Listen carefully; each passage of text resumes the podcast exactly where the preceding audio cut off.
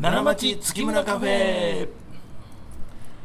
はい、おはようございます。月村光五郎です。おはようございます月村太郎でございます生駒駅前でございまして、そういうことですよ、収録失敗して2回目でございますので、もうこれはかなんですね何を喋ったかというと、今日はテレビのロケやと。はいで酒造屋さんに行くええ朝から酒が飲めるそうこれは小原章介やそうれは何やねんとそういう話で太郎は小原章介のことを知らなかったというま でが、そうやね、う一応知ってるふりで答えてたんですけどねうん、知らんやろ知らない、う社長がよく小原章介さんの名前出されるのはねうんわ、かるんですけど、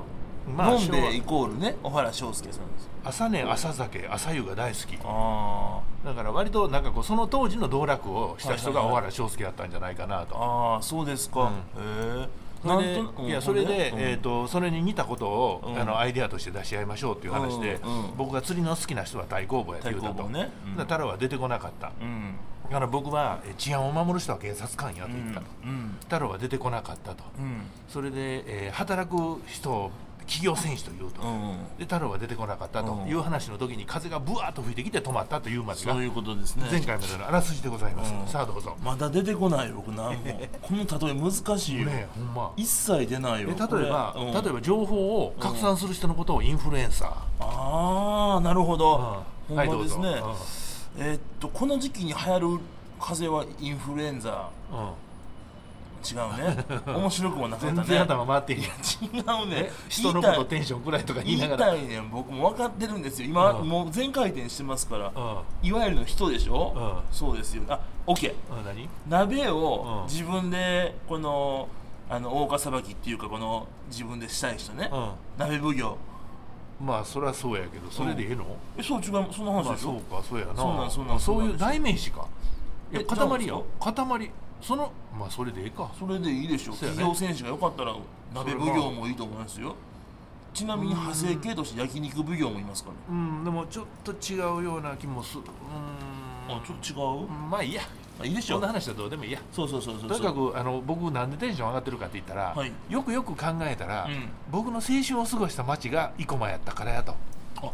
春ですかはえっていうのはいうのはね、うんえっと僕あの JR の奈良駅前で店を始めてね、いはいはいで10年ほどして、うん東生駒に事務所を持ってねなるほど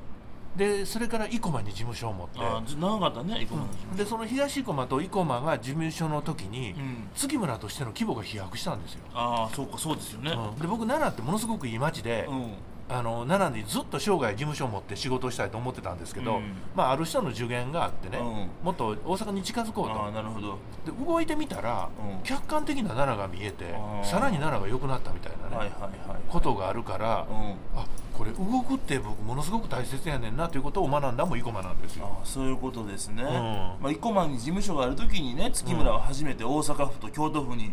出店しましたから、あそうやったかそうそうそうそうそでそれで調子に乗って大大阪阪にに事務所を移したうと。そういうことですいう話ですから、うもうこの僕生駒はね約10年過ごしましたから、うもう針の穴うんネズミの居場所、うん全部わかりますからね。すごいですね、うんハリガナ分かりますか針の穴もわかりますね。ありますね、今日おばちゃんがなんかすほ裁縫ミスって、うん開けちゃったな分かる針の穴やから、はい針に糸を通す穴がどの場所にあるかっていう。あそっちね、うん、なだるかほらど大体頭の方についてますからね。うんわかりますねそれはわかるってねい見うたらわかる感じですけどね、え僕もですよでも、はいこれあの社長がそうやって生駒ね散策したの知ってましたし、んあの生駒にはあの皆さん生駒山っていう大きな山がありますからね、上から読んでも下から読んでも生駒山ね。まあいいや。そんなことはなかったねはいはいはいそんな感じだけどそこがねすごいいいって言うから僕も学生時代にねよくそこ遊びに行ってましたよ生駒山登ってまあそれは奈良県人あるあるみたいな話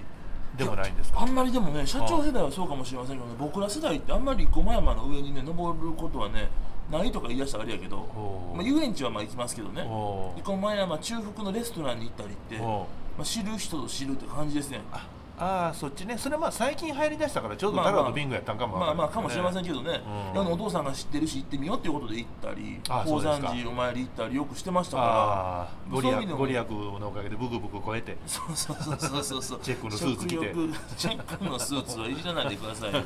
僕テレビ皆さん見てくださいねどっかでチェックのスーツ着てますからねこのコーディネートは僕本意じゃないんですよちょっと恥ずかしいんです今、うんまあ朝からだいぶ聞いてたからねこれでいいかって言ってはねい。そうそうそうそうなんですよ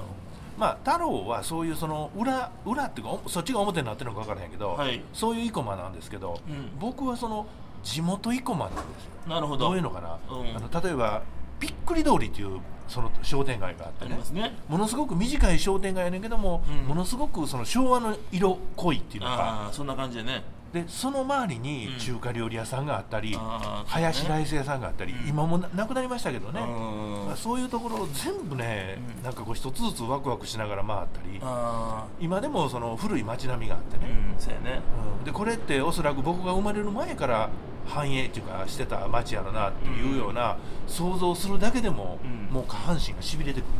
っていうん下半身がしびれまうすかななんていうのかなワクワクしてるほどトイレ行きたくなるっていうのがね